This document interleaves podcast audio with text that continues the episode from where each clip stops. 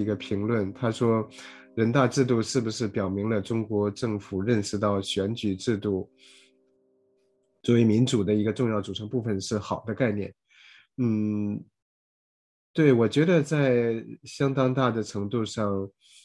是这样，就是刚才。嗯，李安友教授也讲到了人大制度它在现实当中的功能，比如说对精英进行收编、获取信息等等，它有有这样的呃，在现实当中有它的功能。但是呢，在相当的程度上，人大制度因为它代表的人民，所以呢，它这样作为它这个合法性的一部分，所以是一种嗯象征性的合法性。所以我觉得。就比如说，中国叫中中华人民共和国，无论是人民还是共和，这都是都是好的东西，都是这个现代性之后比较嗯比较好听的东西。那么，共产党要把它拿来作为提高它合法性的一个因素。嗯，那刚才说到的。哦，刚才说到这个主权，我我查了一下宪法，当然宪法里边有主权这个概念，在他在呃谈到中国外交的时候用了用了主权这个概念，但是在他讨论，在他写人大制度的时候，他并没有用主权，他说的是宪法第二条，呃，中华人民共和国一切权利属于人民，人民行使国家权力的机关是全国人民代表大会和地方各级人民代表大会。嗯，大概就是就是这样。嗯，当然，这个第二条它的含义就是人民主权了。虽然这个和刚才说的一样，它并并不打算承认人民主权，它只是呃通过它的一系列理论，比如说比如说共产党，它代表了历史的规律，它代表了这个。呃，人人民等等，所以就是在共产党的一系列的这个理论里边，无论是就是党和国家和人民和这个历史的规律这些东西都都是混在一起的。所以呢，所以呢，嗯，他的他的这个共产党具有龙呃领导地位和他的这个人民主人民主权人一切权利属于人民这种说法，在他的自己的理论里边就不矛盾了。嗯。嗯，然后呃，刚才刚才李安友教授提到一些很有意思的问题，那我也可以稍微评论一下。一个呢，就是为什么专制制度需要法律啊？嗯，这个是是一个很大的问题，很有意思的问题。那么就中国的情况来看，首先这个法律。它的它的含义，因为中国我们知道中国这个叫嗯内呃外儒内法，就是表面上这个谈到中国传统的时候，中都说中国是儒家的传统，但实际上实际上真正呃。规范社会运行不是规范吧？真正就是社会、社会和政治运行最重要的东西，并不是儒家，而是法家。而这个法家，呃，从商商鞅、韩非这些，他们的这个法和现代意义上的法律是非常非常不一样的。那么那个法基本上就是相当于刑罚，那么严刑峻法那种那种呃那种法家。和和当当代意义上的赋予民众权利、赋予民众自由，然后用法律规则来约束公权力、约束政府的运行，那么和当代的这个呃法律宪政下的法律概念是完全不一样的，甚至是完全相反的。所以中国有这个非常非常久远的这个法家传统。那么，那么这个法家传统就是专制、皇权专制和法律表面上的法律是完全融为一体的，他们没有任何没有任何违和的地方。嗯，然后呢，中国在一九四九年之后，毛泽东时代，那么基本上没有什么太多的法律。它主要是靠呃运动制，所以就是用运动的方式、政治运动的方式、群众动员的方式来对国家进行治理。这个即使在集权体制下，恐怕也是一个不太常见的现象。无论是希特勒还是斯大林还是北朝鲜等等，这种用用毛泽东式的用政治运动来进行进行治理的模式，我个人觉得还是嗯，它需要非常特殊的环境啊，社会环境。呃，心理环境需要特殊的意识形态等等，那么，嗯，这是不是一个常态？而到了到了一九七九年之后，呃，所谓这个改革开放之后，那么共产党他想要发展经济，也是为了他自己政权的考虑，所以呢，这种这种无论叫商品经济还叫市场经济，它需要一定的规则，需要越来越多的规则，尤其是关于关于市场的、关于经济的。关于民众日常生活的规则，所以呢，就是为了他自己政权的考虑，他也需要更多的法律，而这种法律，它，嗯，我个人觉得它的这个成本，它比它比那种那种毛泽东式的运那种呃个人下命令啊等等那种非常随意的任意的处罚要嗯要有效，要成本要更更低。嗯，这是就是从从这个市场的角度，从它这个统治成本的角度，嗯，另外呢，就是呃，中国的这个刚才李安友教授讲到以法治国和依法治国，当然当然就是用更嗯更准确的说法，就是叫呃英文呢就是叫 rule of law 和 rule by law 这两者两者的区别，rule of law 它。有有特定的概念，在法学和政治学的理呃语境下，rule of law 它有嗯特殊的含义，嗯，他的他包括了这个法律，比如说这个美国的法学家呃 Long Fuller，呃富勒。他就讨论这个这种这种呃法律的程程序性的要求。那么，当一个法律它有最基本的这些程序性的要求的时候，比如说法律不能溯及既往，比如说不嗯不能规定人们做不到的事情等等，它这些程就是大概有六七条程序性的规定，这是法治的要求。另外呢，就是这种。法律它不是一个统治者随意随意制定的，它也要求，嗯，法律要有一定的民主程序，通过一个民意机关来制定，不是不是一个一个独裁者随意来制定，那么那么那种它就不是 rule of law，呃，这是而这个 rule by law 就就是用用法律来对对国家进行治理，或者是嗯用。用法律来来治理国家，那么，嗯，哦，刚才刚才忘了说了，就是 rule of law 它有一个最重要的要求，就是任何政党、任何政府、任何人都不能超越法律之上。而在中国呢，它的这个依法治国，它这个 rule by law，嗯，它实际上是共产党，它在法律之外，就共产党。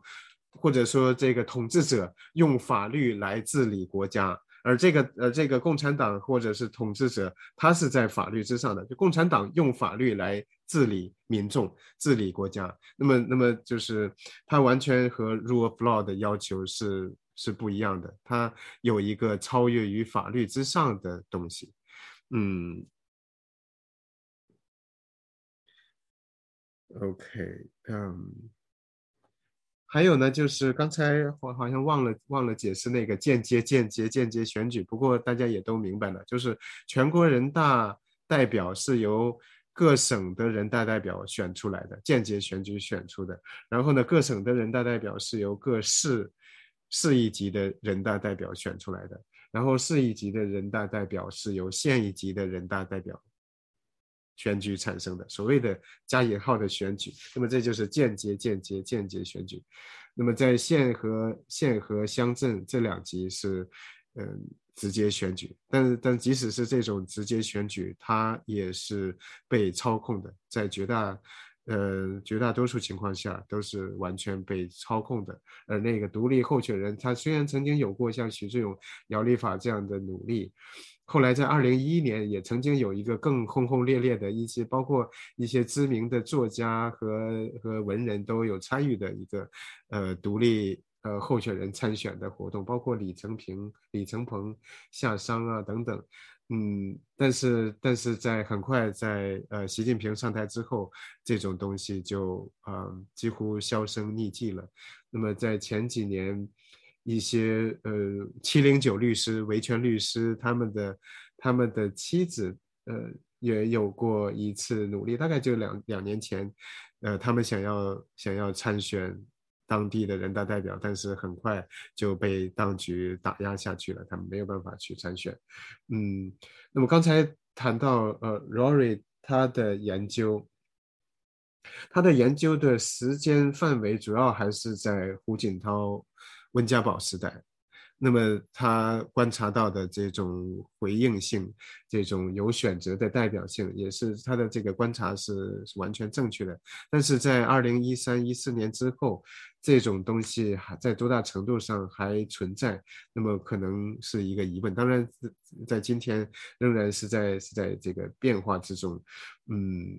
呃，从我们的观察来看，在相当大的程度上，这种。代表性、回应性，人大代表对对民众诉求的这种嗯同情和回应，在呃肯定是在减少，是在减弱。我我要呃提出一个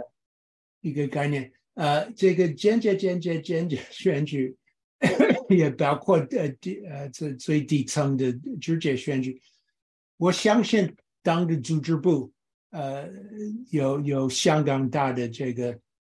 角色，但是我不太清楚组织部怎么，就是说他是不是直接，因为你比方说省的代表会议产生中央人大代表，呃，组织部要应该是组织系统决定，呃，省级代表的谁被选成这个中央代表，而且我们从这个结果我们可以的可以看到，呃，组织部的主要的目标是西方政治学叫做 descriptive representation，而不是西方政治学所说的 substantive representation。按照我们的这个区别有两种 representation，两两种 you know 代表。一种代表是 descriptive，就是说我们要这个人大的这个成员总体能够让大家看我们国家的一个 picture，他是谁是最出色，谁是最优秀的人，也要少数民族，也要女女人，也有一些呃。呃呃，model workers 劳劳动呃模范，yeah，也有一些呃最有代表性的公务员，也有一些这种人那种人，所以不是说你你作为一个代表是代表你的全民的要求，不是这个意思，你是代表一种一种，you know。呃，picture，呃呃，谁谁谁是我们的最好的人物？So I don't know, maybe 你可以帮我更清清楚的说明这个概念，但是很清楚这个 result is descriptive representation，而且这个背后应该是组织部发挥一个什么作用，但是具体怎么做，我不知道。嗯。对，它大概可以翻译成嗯描述性的代表。那么 substantive substantive representation 呢，就是实质性的代表。嗯，对中国当然就是他很善于做这些事情，找一些少数民每到每到开两会的时候，我们可以看到那些那些少数民族的代表就被要求穿上民族服装，嗯等等。嗯，这是一种，就是一种象征，一种表演。嗯，那他就完全完全没有一种一种实质性的真正反映民意的代表，嗯嗯，对，嗯。另外哦，还有一个嗯，还有一个问题就是刚才您谈到，呃，美国的美国的国会它遇到的一些问题。当然，在民主国家也有一些国会、一些立法机构他们会遇到问题。嗯，第一呢，我个人觉得，美国这些年的这个政治它有一个 polarization，就是一种极化。嗯，这是一。不太好的一种趋势，嗯，但是抛开这个之外，其实，在在民主制度当中也有一些麻烦，也有一些问题，这个我们就不详细展开。但是如果和中国这样的威集权体制、威权体制进行比较的话，那么就嗯，就需要格外的小心，因为嗯。中国的这个议会里边，这个人大里边，他不会，我们不会看到像台湾的台湾的立法院，嗯，中国政府中国的这个官方宣传经常会在电视上播放台湾的立法议议员他们咱们这个呃打架的场面，就是。呃，说这样的选举，这样的民主，所谓的民主，呃，非常的混乱。他们在国会上，呃，相互厮打起来。那么，呃，但实际上，实际上中国的中国的呃人大制度，中国这种这种呃完全完全专制、完全没有民主程序的，嗯，决策决策程序这种这种决策方法，它带来的灾难要远远比。民主制度下的在立法会上打架要要坏得多，也比这种比如说国会的一些法令，然后让政府停摆呀等等，比这些比这些后果要可怕的多得多。比如说，比如说动态清零，把十几亿人就对，就是关在关在关在家里边，然后突然又又又放开，然后比如说。计划生育、一胎化政策，那么这个带来的这个人道灾难是极其极其呃惨烈的。那么现在又又鼓励生育等等，那么这些这些东西，他完全没有任何的决策程序，完全没有任何的民意啊吸纳民意的程序，那么就是一个一个独裁者或者是中共高层的几个常委，他们他们。拍脑子就想出来，然后就开始去去决定。那么在之前还有九龙治水、七龙治水，整个政治局他们可以可以有一些商量。到了，但是在那之前。呃，无论是毛泽东还是在那之后的习近平，就完全是一种个人独裁。那这种个人独裁，他在有的时候是有效率的，和和民主程序比起来，想要做什么就非常快。想要建一个机场，想要建一个高速公路，就非常非常快，比比美国要要效率高得多。但是它同时带来的人权灾难，带来的这种有的时候是经济灾难，它也是极其可怕的。这也是我们我们大家都知道那个名言，是不是是是丘吉尔说的？说民主是最不坏的制度，就是说每个制度都都它都有弊弊端有缺陷，但是民主呢，它可以防止那些最可怕的后果，它是最不坏的制度。而目前现存的政治环境有哪些国家的政治环境是相对良好并且值得研究的？嗯，这个就是您可不可以简单会，就是在您的呃印象当中，哪些国家的政治环境是比较好的，或者政治制度是比较好的？这个是哪一个问题？我看不到。在呃呃 anonymous，这是十点零九分。啊，李安是李安要说美美国国家问题？不是，这是这是在这个上边上边上边呃呃。啊，教授你好，啊，全世界上现存的政治环境啊，有哪一个国家政治环境是相对良好？This is really a pro。对这个问题，因为坦率的讲，我自己是认为，politics 政治这个东西是一个基本上是一个悲剧，是一个坏的东西。所有的，因为政治是利用权力来控制别人的一个过程，所有的政治制度是基本上是用权力来。来控制别人，或者用权力来奋斗，为自己的自身的利益去奋斗啊。很小，你比方说，按照理想的话，你比方说，呃，Jean-Jacques Rousseau 的这个 Social Contract 社会公约，他的他的是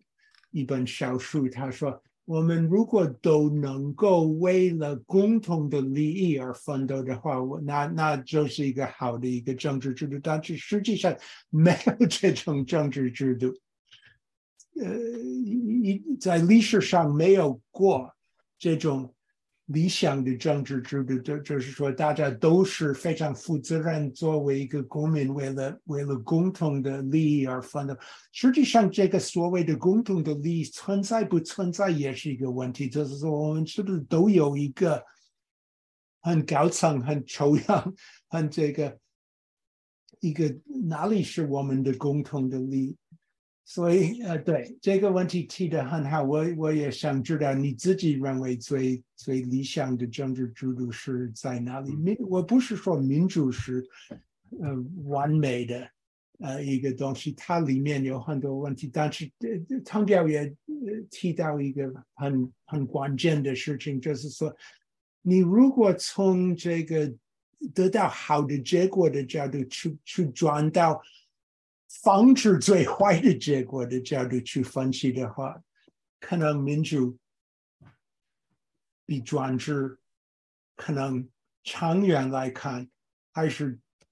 最大的可能会防止最坏最坏的结果。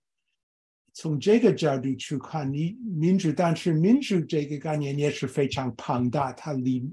里面有很多各种各样的内阁制、总统制等等。之类的，呃，多党制、两党制，所以在民主这个大概的概念里面，哪一个制度最好，很难说。我大概认为 proportional representation 比例怎么说？比例代表制，比例代表制可能比我们的我们的两党制可能一般的话是更。能够代表各种各样的社会团体的利益。OK，这个问题太复杂。对，嗯，其实我们谈到政治的时候，有两个